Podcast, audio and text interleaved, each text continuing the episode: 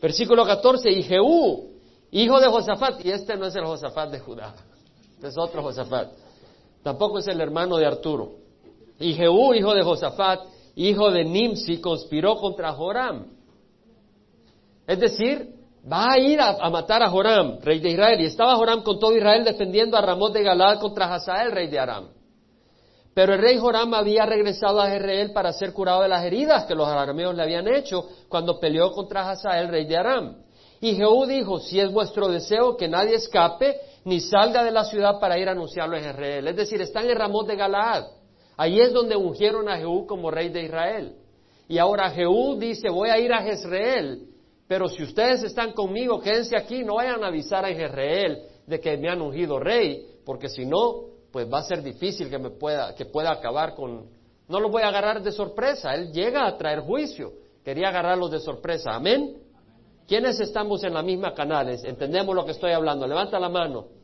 Bueno, gloria a Dios, hermano. Entonces Jehú montó en un carro y fue a Jezreel porque Joram estaba allí en cama. Y Ocosías, rey de Judá, había descendido para ver a Joram. Y el centinela que estaba en la torre de Jezreel vio la comitiva de Jehú que venía. Venía un grupo con Jehú para traer venganza y dijo, veo una, una comitiva, dijo el, el, el atalaya, la persona que está encargada, el centinela. Y Joram dijo, toma un jinete y envíalo a su encuentro y que diga, hay paz. Es decir, Ve a ver si viene en paz este grupo. Viene una multitud, viene cabalgando, viene hacia la ciudad de Jezreel. Entonces lo más lógico que el rey Joram dice, ve a ver si vienen en paz. Amén. Fue el jinete a su encuentro y dice, así dice el rey, ¿hay paz? Y Jehú dijo, ¿qué tienes tú que ver con paz? Ven en pos de mí. Es decir, no vengo en paz, vengo en guerra. Y si tú quieres, únete conmigo, o si tú, vienes, si tú estás buscando en paz, no tiene nada que ver conmigo. ¿Entendemos la expresión? ¿Qué tienes tú que ver con paz? Es decir, que tú, yo no tengo nada que ver con paz. ¿Y tú? Ven, únete. Entonces, cuando vio toda la, la valentía con que venía Jehú, dijo, mejor me, uno a él y lo sigo. Entonces el mensajero, bueno, así ocurrió. Entonces, eh, eh, envió un segundo jinete que vino a ellos porque se dio cuenta de que el, mensajero no regresó, dice el versículo 18. El centinela avisó diciéndole a Jehú, el mensajero llegó hasta ellos, pero no regresó. Entonces envió un segundo jinete que vino a ellos y dijo, así dice el rey, hay paz. Y Jehú respondió, ¿qué tienes tú que ver con paz? Ven en pos de mí. Le dijo lo mismo. Decir, ¿qué tienes que ver con paz? Yo vengo en guerra, únete. Y avisó al centinela diciendo, él llegó hasta ellos y no regresó. Y el modo de guiar es como el guiar de Jehú, hijo de Nimsi, porque guía alocadamente. Es decir, este hombre guía como que lo han espantado. Bueno, entonces Joram dijo, preparad el carro, y prepararon su carro, y salieron Joram, rey de Israel, y Ocosías, rey de Judá, cada uno en su carro, y fueron al encuentro de Jehú, y lo hallaron en el campo de Nabot de Jezreel. ¿Casualidad? No es casualidad, la venganza de Dios iba a ser en Jezreel. Ahí Dios había proclamado venganza, que donde habían lamido los perros la sangre de Nabot, iban a lamer la sangre de Acab y de su descendencia. Y de que Jezabel, los perros iban a comer su carne ahí en Jezreel, en el campo de Jezreel. Entonces no era casualidad que ahí estaba el encuentro. Sucedió que cuando Joram vio a Jehú, dijo, ¿hay paz, Jehú? Y él respondió, ¿qué paz mientras sean tantas las prostituciones de tu madre Jezabel y sus hechicerías? No eran prostituciones físicas, sino espirituales, por haber traído a, esos dioses falsos. Y entonces el pueblo de Israel, en vez de ser fiel a su Dios, eran infieles y tenían otros dioses. Un adulterio espiritual. Vemos que Jezabel está viva. Acaba había muerto. Acaba había recibido el juicio de Dios. Acab murió tratando de recuperar eh, Ramón de Galaad y los arameos lo hirieron. ¿Se acuerda la flecha que entró entre su coraza y lo mató? Porque el juicio de Dios, Jezabel debía de haber dadose cuenta que Dios había traído juicio sobre su esposo y ella había prestado atención. Pero vemos no solo Jezabel, sino que eh, Joram, su hijo, y también Jezabel, pero también Joram se hubiera dado cuenta, bueno, mi papá recibió el juicio divino, mejor yo me pongo en orden, pero no lo hizo así. Entonces vemos acá, eh, Jehú dice que paz eh, mientras las prostituciones de tu madre Jezabel y sus hechicerías sean tantas. Entonces Joram volvió las riendas y huyó y dijo a Ocosías, traición, Ocosías, sobrino, vámonos de acá, patitas para que las quiero. Y Jehú entensó su arco con toda su fuerza e hirió a Joram en la espalda y la saeta salió por su corazón y se desplomó en su carro. Es decir, agarró en mero carrera el arco y, cuando yo estaba leyendo eso dije, caramba, ¿cómo los hombres hemos ideado manera de matarnos unos a otros? ¿Verdad?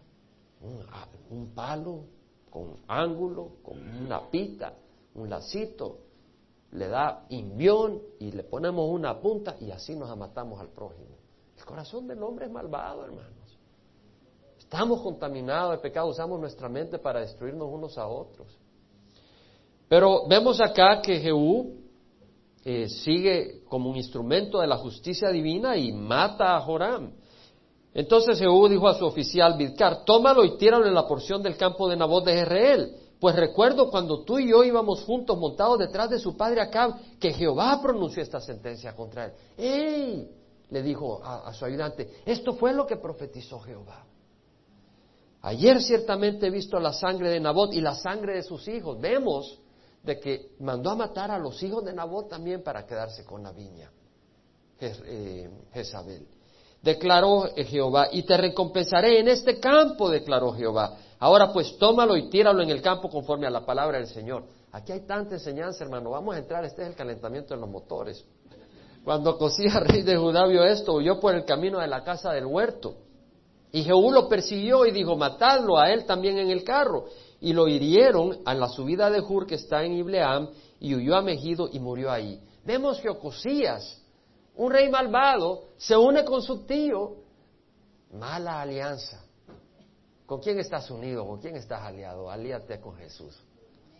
Entonces sus siervos lo llevaron en carro a Jerusalén y lo sepultaron en su sepulcro con sus padres en la ciudad de David. Ahora veamos que eh, Joram no murió sepultado. A él lo tiraron.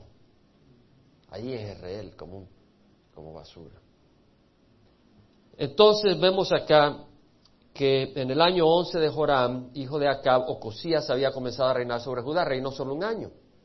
Entonces, por eso vemos que eh, Joram reina 12 años, que es lo que nos enseña otra, otra, otro versículo bíblico. Podemos ver la cantidad de años que reina cada uno.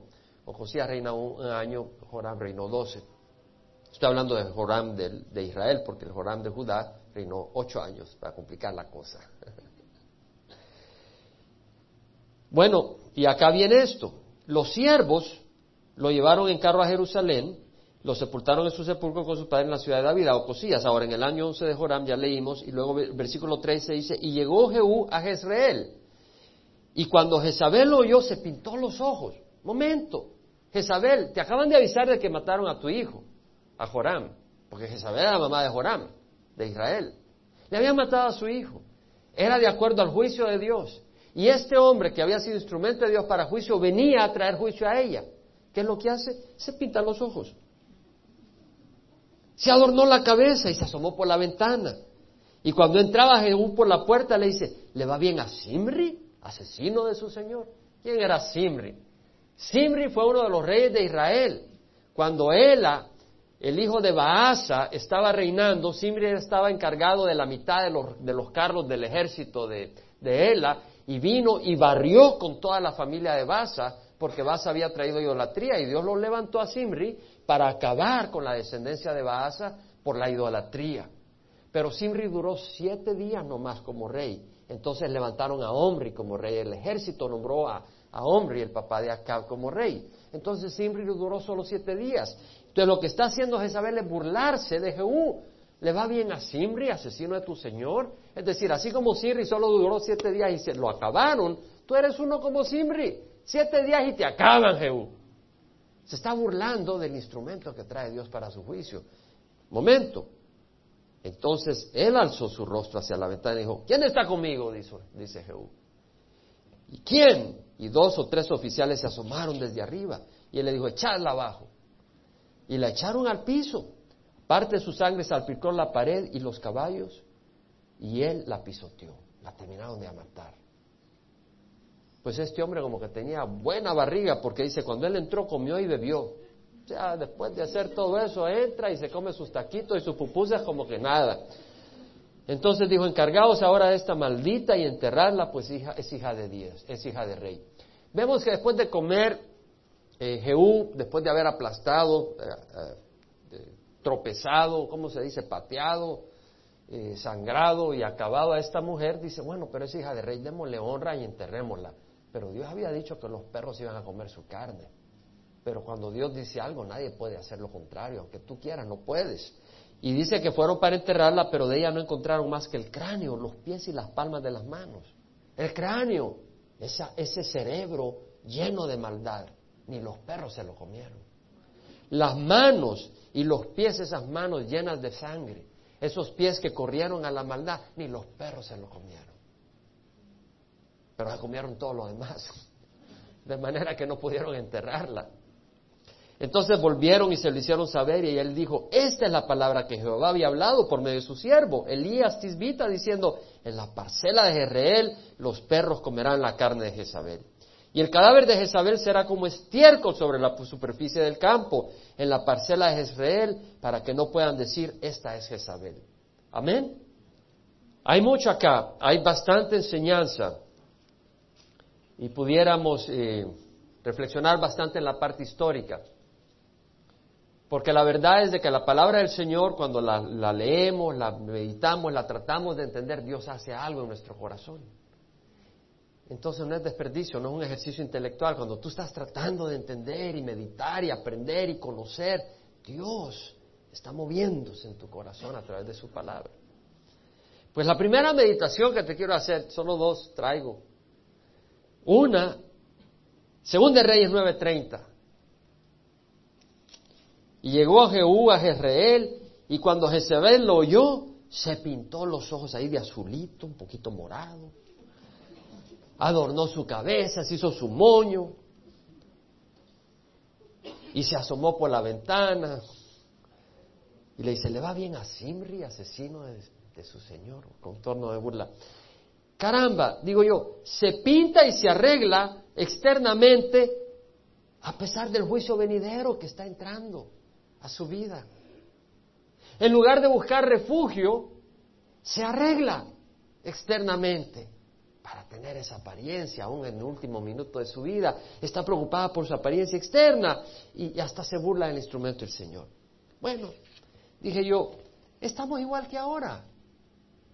Porque el mundo está a raíz, el hacha está a la raíz del árbol, listo para traer el juicio divino.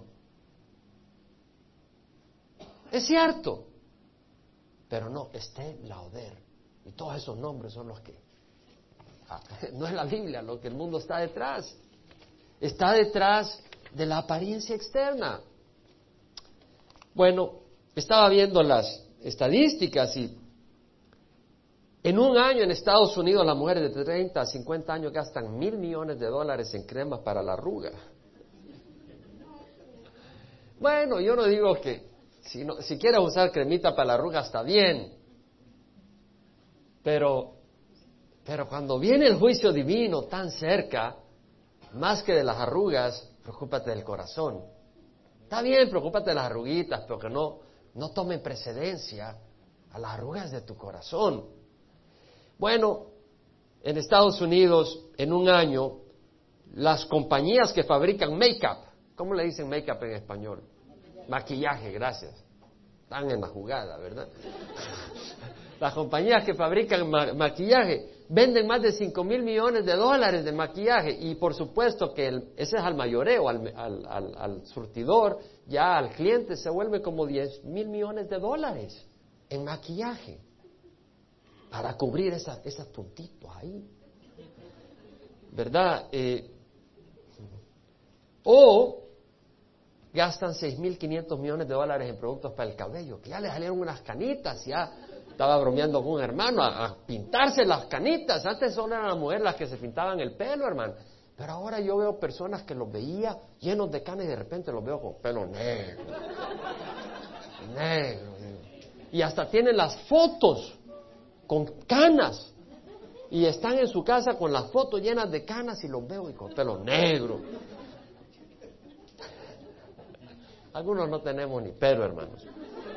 Pero no uso peluca. Conocí un pastor que usaba peluca, muy usado por el Señor. Pero yo me preguntaba, ¿por qué usa peluca?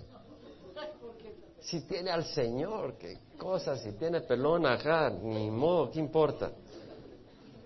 gastan 3.500 millones de dólares en perfumes y lociones. Está bien, hermano, yo me echo loción porque no lo quiero asustar a usted. Pero le voy a decir algo. Si viene el juicio divino, antes que el olor externo, preocúpate por el olor interno, que va a ser una aborración, una aberración, un algo putrefacción. ¿Cómo se dice? Putrefacción, o sea, apestoso para Dios. En serio.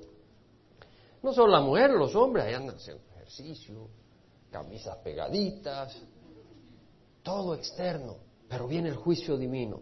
¿Cuánto inviertes tú en dinero y en tiempo preparándote y comprando alimentos especiales?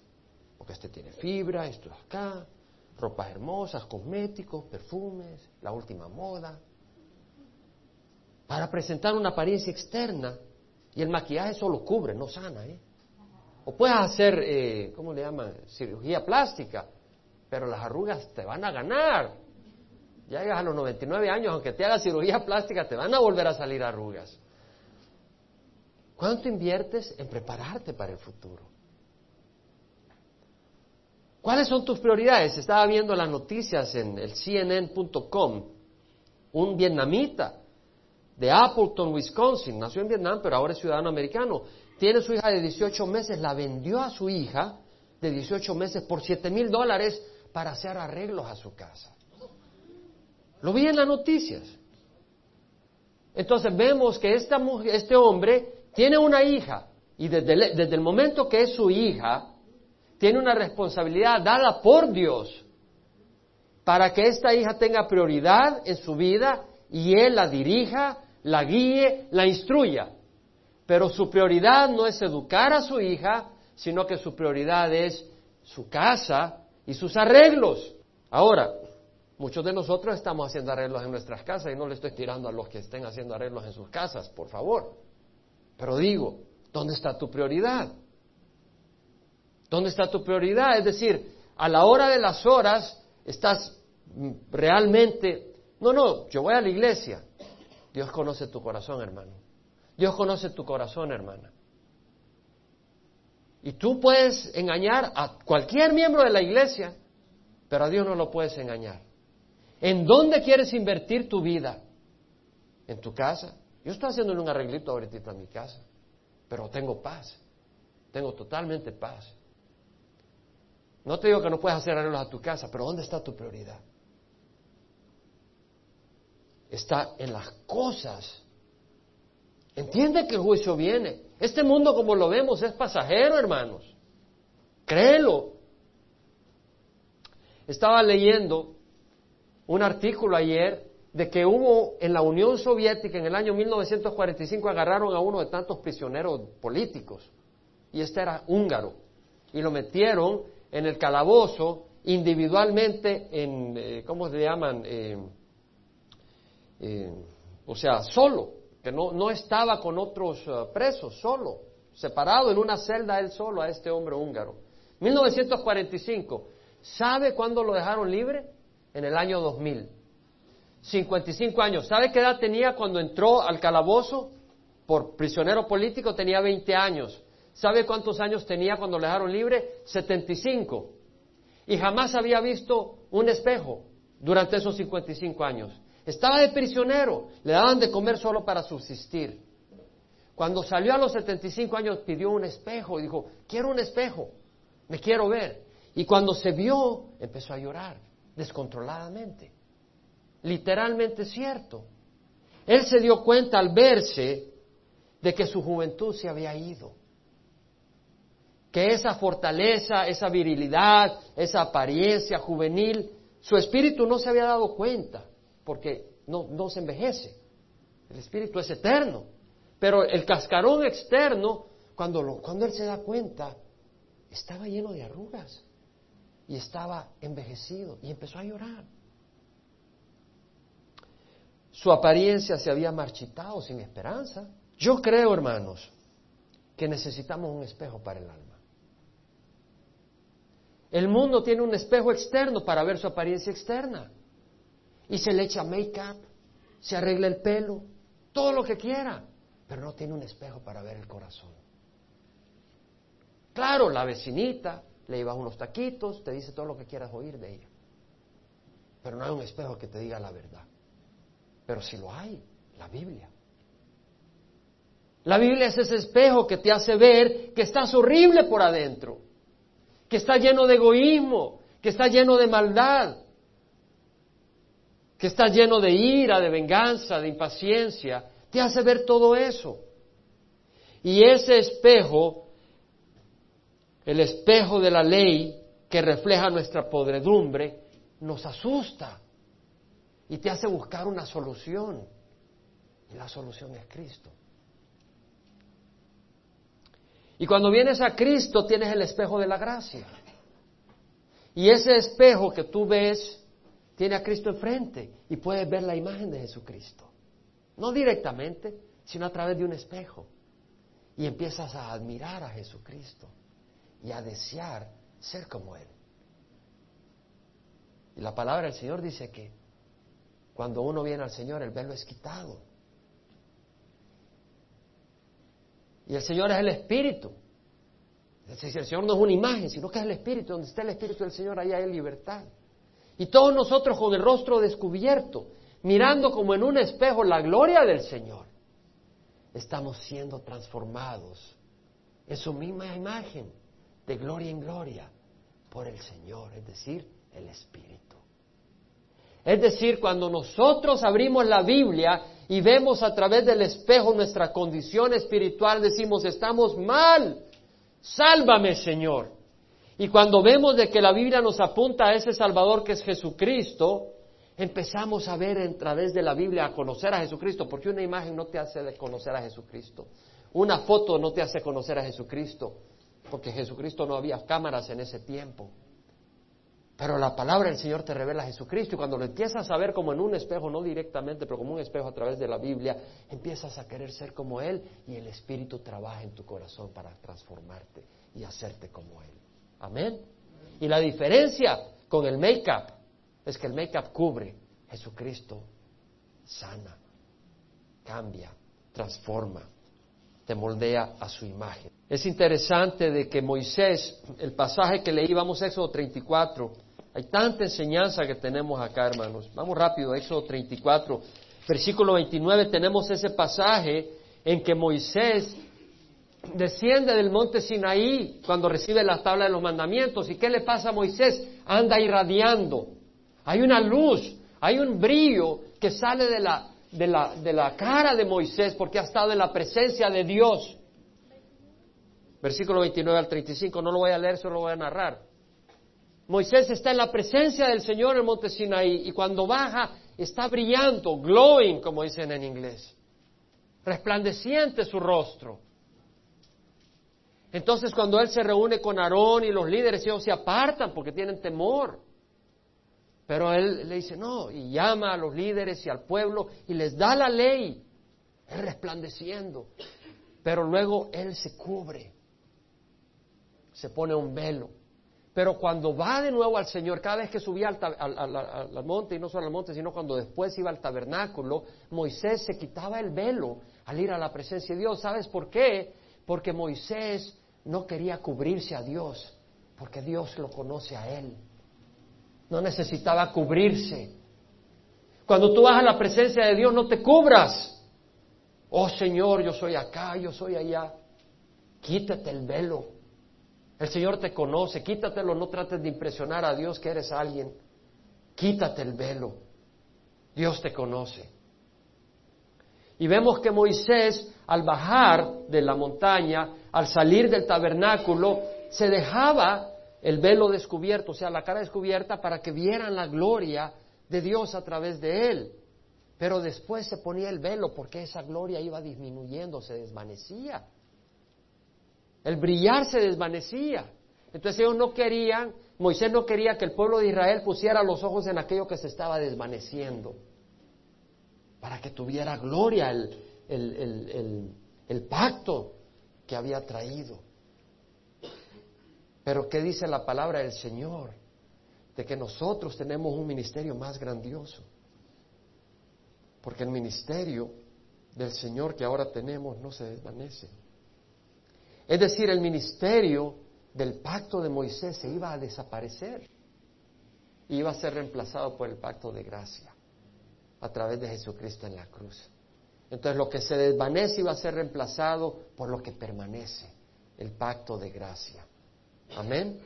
Hermanos, yo te invito a estar en la presencia del Señor para que tu, tu rostro irradie. Nunca se me olvida, estaba en una, en una reunión de trabajo en 1988. Como ingeniero estaba en, en Connecticut comprando unas maquinarias y todo, y luego invité a este señor, a Dick. Bueno, él me invitó, ¿no? Ellos me invitaron para que le compráramos la maquinaria de como un millón de dólares a comer a un restaurante y todo, pero pues yo empecé a hablar del Señor. Y, busqué la oportunidad de compartirle eh, a, Dick. Siempre en mi trabajo, cuando tenía una oportunidad prudente y sabia, buscaba compartir a la gente. Me causó algunos problemas, por supuesto. Pero recuerdo con Dick cuando estábamos en la cena, cenando Dick y su esposa. Y el día siguiente me dice, Jaime, iluminabas ayer, me decía. Así me dijo, este hombre no era cristiano. Pero él vio, yo estoy seguro que nosotros cuando estamos compartiendo al Señor, hay esa, ese resplandor de, espiritual en todos nosotros, porque aquí no hay nadie especial más que Jesucristo. Amén. Aquí no hay nadie especial más que Jesucristo. Pero hermanos, vamos al Señor, porque Él agarra nuestras vidas que no valen y las convierte en algo especial. Entonces, hermanos, vamos al trono. Quítate el rostro, el, velo, y deja que el Señor te ilumine, para que podamos traer ese ministerio de bendición a otros. Bueno, es interesante. Proverbios 27, 12 dice, el hombre prudente ve el mal y se esconde. ¿Qué hizo Jezabel? Se pintó los ojos, se arregló el moño que dice Proverbios, los simples siguen adelante y pagan las consecuencias. Es decir, no seas simple. Hay un juicio que viene. Actúa con sabiduría. ¿Qué pasó en Nueva Orleans? Muchos no salieron. ¿Qué pasó? Murieron. No hicieron caso. En el monte San, Elena, cuando vino la erupción, les dijeron, va a, haber, va a haber una erupción, va a haber una erupción. Muchos no quisieron moverse de ahí. Murieron como 60 personas. Proverbios 1.22, ¿hasta cuándo, oh simple, amaréis la simpleza? Y los burladores se deleitarán en hacer burla y los necios aborrecerán el conocimiento. ¿Hasta cuándo aborrecerás el conocimiento? Efesios 4.17, esto digo pues y afirmo juntamente con el Señor, que no andéis así como andan también los gentiles en la vanidad de su mente. Vanidad quiere decir algo que no trae provecho. No andes en la vanidad de su mente. Amén. Es decir, el mundo anda con pensamientos vacíos. Nosotros no tenemos que andar en eso. Tenemos que fijarnos en el Señor. Salmo 4.2, hijos de hombre, ¿hasta cuándo cambiaréis mi honra en deshonra? ¿En qué consiste? Es decir, que en vez de honrar a Dios, lo deshonran. ¿Hasta cuándo amaréis la vanidad y buscaréis la mentira? La televisión está llena de vanidad, de programas que lo que ensalzan es la vanidad, que lo que estimulan son los valores vanos, vacíos, no productivos. Jeremías 10, 3, 5 dice, la costumbre de los pueblos son vanidad. ¿El qué es vanidad? Las costumbres. ¿De quién? De todos los pueblos. Son vanidad, pues un leño del bosque es cortado. Y nos da un ejemplo. Agarran un leño del bosque, lo trabajan las manos de un artífice. Le ponen oro, plata, lo cubren, lo llevan de un lugar al otro. Sus ídolos no hablan. Lo tienes que llevar de un lugar al otro porque sus pies no caminan, dice Jeremías. No les tengáis miedo porque no pueden hacer mal, ni tampoco pueden hacer bien. Son ídolos, no sirven. Pero ¿qué hacen los pueblos? Ídolos. ¿Qué está diciendo el Señor? Que esas son las costumbres de los pueblos. ¿Qué está diciendo? Que son vacías. No tiene sentido. Jeremías 16, 19 dice, oh Jehová, fuerza mía, fortaleza mía, refugio mío en el día de angustia. A ti vendrán las naciones desde los términos de la tierra y dirán, nuestros padres heredaron solo mentira, vanidad y cosas sin provecho. Hermanos, honramos a nuestros padres, amén. Es importante que honremos a nuestros padres, pero quiero decirte que nuestros padres recibieron y nosotros a través de ellos muchas cosas sin provecho, porque ellos recibieron cosas que son vanas heredadas por sus mismos padres. Amén. Lo dice la Biblia. Salmo 119, 37 dice, aparta mis ojos de mirar la vanidad y vivifícame en tus caminos. ¿Por qué dice aparta mis ojos de mirar la vanidad? Porque nuestra tendencia que es carro último modelo. Mira las camisitas que están saliendo, mira los vestidos, mira los colores que están usando. Mira este make-up, hasta te pone recta la naricita torcida. Todas esas cosas, dice, Aparta mis ojos de mirar la vanidad. Proverbios 9:6, abandonad la necedad y viviréis, y andad por el camino del entendimiento. Proverbios 18, 14, la soberbia, la sabiduría del prudente está en entender su camino. Hay camino que al hombre le parece derecho, pero su fin es de muerte. La necedad de los necios es engaño. Proverbios 22, 15, la necedad está ligada al corazón del niño, la vara de la disciplina lo alejará de él. Oh, pero si mi niño es perfecto, no lo puedes tocar, mira qué lindo, mira qué linda. Son necios. Eso es lo que dice el Señor. Son necios, están llenos de necedad. Y el Señor dice, hay que corregirlos. Si tú amas a tus hijos, corrígelos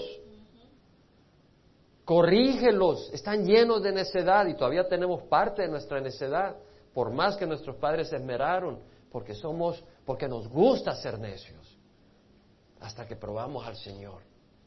Corrige a tus hijos. Entonces, vemos qué es lo que hizo Jezabel, pintarse los ojitos, arreglarse el moño. ¿Qué dice Pedro? Segunda de Pedro 3, 10 al 13. Dice, pero el día del Señor vendrá como ladrón en el cual los cielos, puede acompañarme, el día del Señor vendrá como ladrón, en el cual los cielos pasarán con gran estruendo y los elementos serán destruidos con fuego intenso y la tierra y las obras que están en ellas serán quemadas. Puesto que todas estas cosas han de ser destruidas de esta manera, ¿qué clase de persona no debe ser vosotros en santa conducta y en piedad? Es decir, dice el Señor, si viene un mundo de destrucción, camina con santidad, camina con rectitud. Estamos, hermanos. Quiero mencionar el segundo punto y lo voy a tener que comprimir en cinco minutos porque no me quiero extender mucho. Tal vez en diez, si tienen paciencia conmigo, hermanos. Bueno, lo que estamos estudiando es para nosotros pero también para los demás. Tenemos que llevar este entendimiento. Amén, hermanos. El segundo punto es, la palabra de Dios se cumple. Joram, acabado. Acab, acabado. Jezabel, acabada. Basa, acabado. Ela, acabado.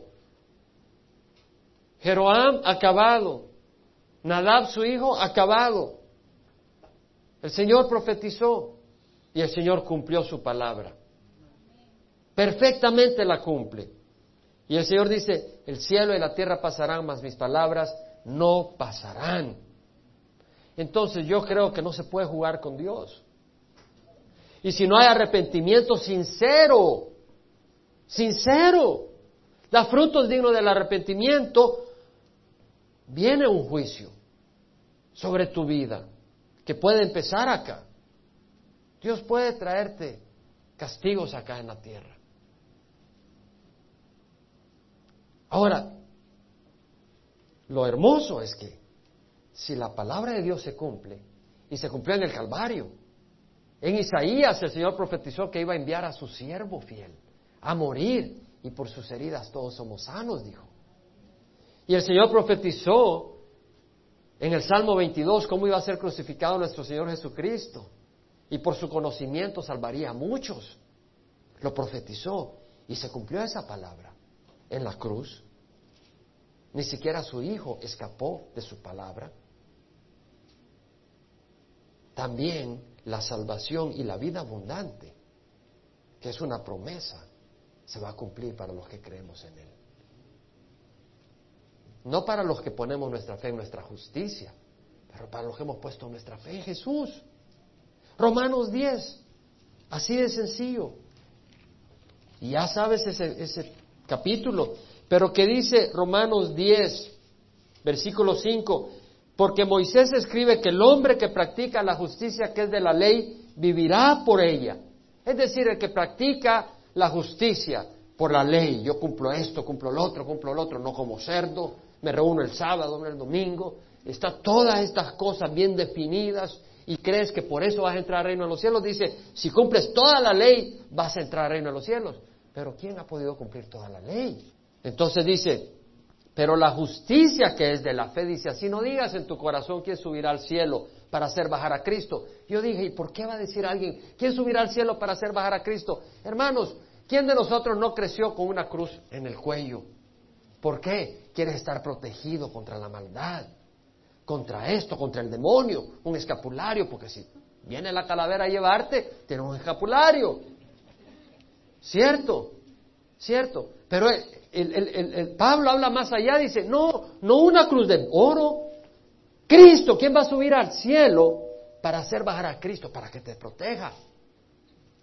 Pero un momento, yo creo que cuando uno no está con el Señor te dice, ¿quieres venir a la presencia de Cristo? No estoy listo, no estoy listo. Pero ahí andas con tu cruz, andas con tus escapularios. Pero no estás listo, entonces es una mentira. Porque te pones eso para que te proteja contra un accidente.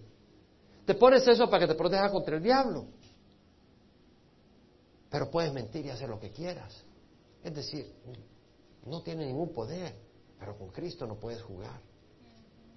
Entonces dice, ¿quién va a subir, quién va a subir al cielo para hacer bajar a Cristo? ¿O va a bajar al abismo para hacer a subir a Cristo entre los muertos, para que nos proteja? Pero dice, no, la palabra está cerca de ti, en tu boca y en tu corazón, la palabra de fe que predicamos, que si confiesas con tu boca a Jesús por Señor y crees en tu corazón que Dios lo resucitó de la muerte, serás salvo. Eso es todo.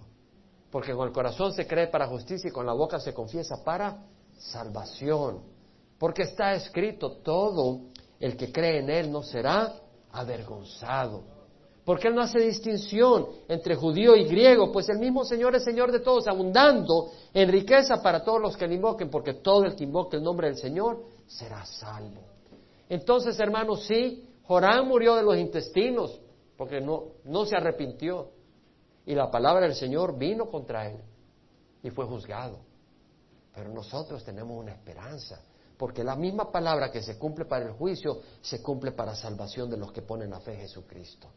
Dice la palabra en Romanos 5:17, porque si por la transgresión de uno, de Adán, por este reinó la muerte, mucho más reinarán en vida por medio de uno Jesucristo los que reciben la abundancia de la gracia y el don de la justicia.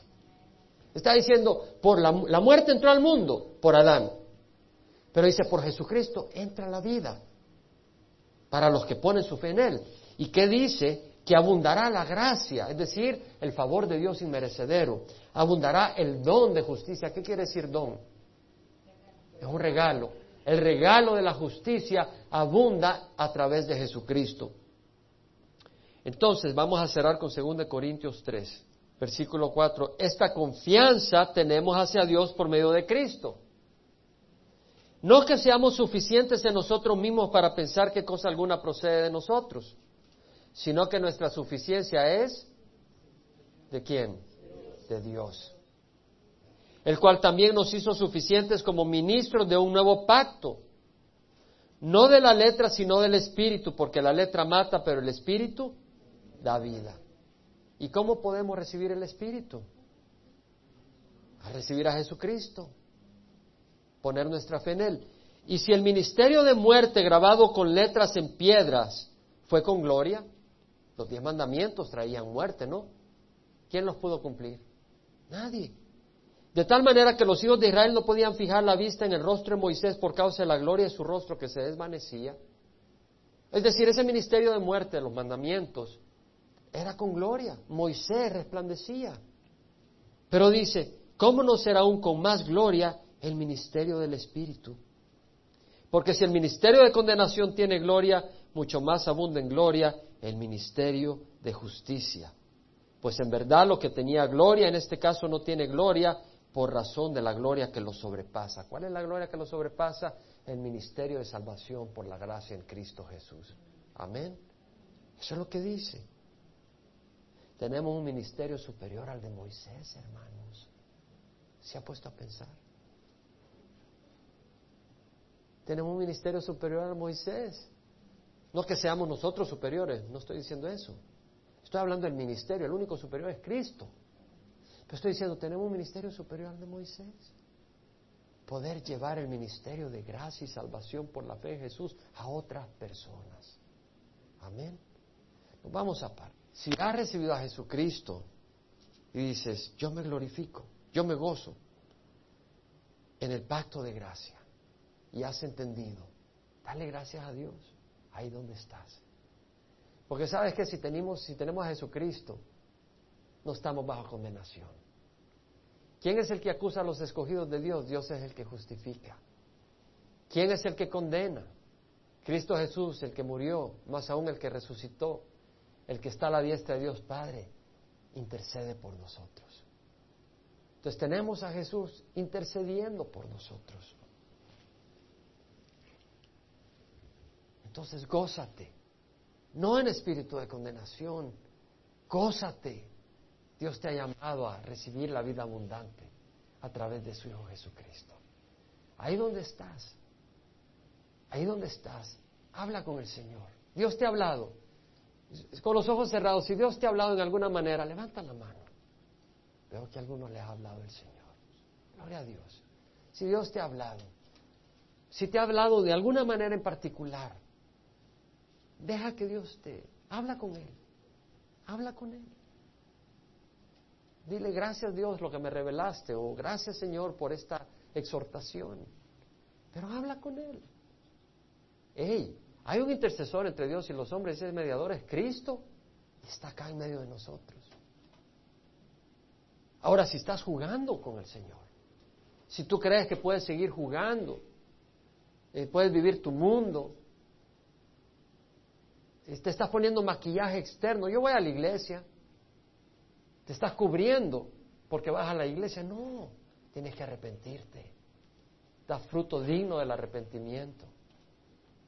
Si tú dices, yo quiero arrepentirme, yo quiero dejar de hacer lo que estoy haciendo, quiero, quiero caminar con el Señor, levanta la mano. Sí, Señor, yo quiero dejar de hacer lo que estoy haciendo, ayúdame. Gloria a Dios, gloria a Dios. Yo sé que Dios está en medio de nosotros, hermano. Yo sé que su palabra ha sido declarada porque es de Él. Y no importa lo difícil y complicado que a veces se hacen los nombres, pero su palabra es clara y el Espíritu te ha hablado y nos gozamos en Él. Gracias Padre, te damos eh, porque tú nos invitas a, a lo bueno Señor y nos has invitado a amarnos unos a otros. Y sí Señor, nos, nos pides que, que hagamos tu voluntad y queremos hacer tu voluntad. Queremos hacer tu voluntad Señor. Pone en nuestro corazón ese deseo y el poder de hacerlo Señor. Y Señor, una vez más, quiero cerrar con esas palabras de Pablo que, ¿quién acusará a los escogidos de Dios? Dios es el que justifica. ¿Quién es el que condena? Cristo Jesús, el que murió, más aún el que resucitó, que está a la diestra de Dios Padre, es el que intercede por nosotros. Te damos gracias, Señor.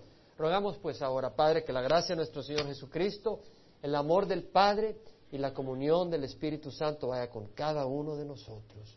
Amén.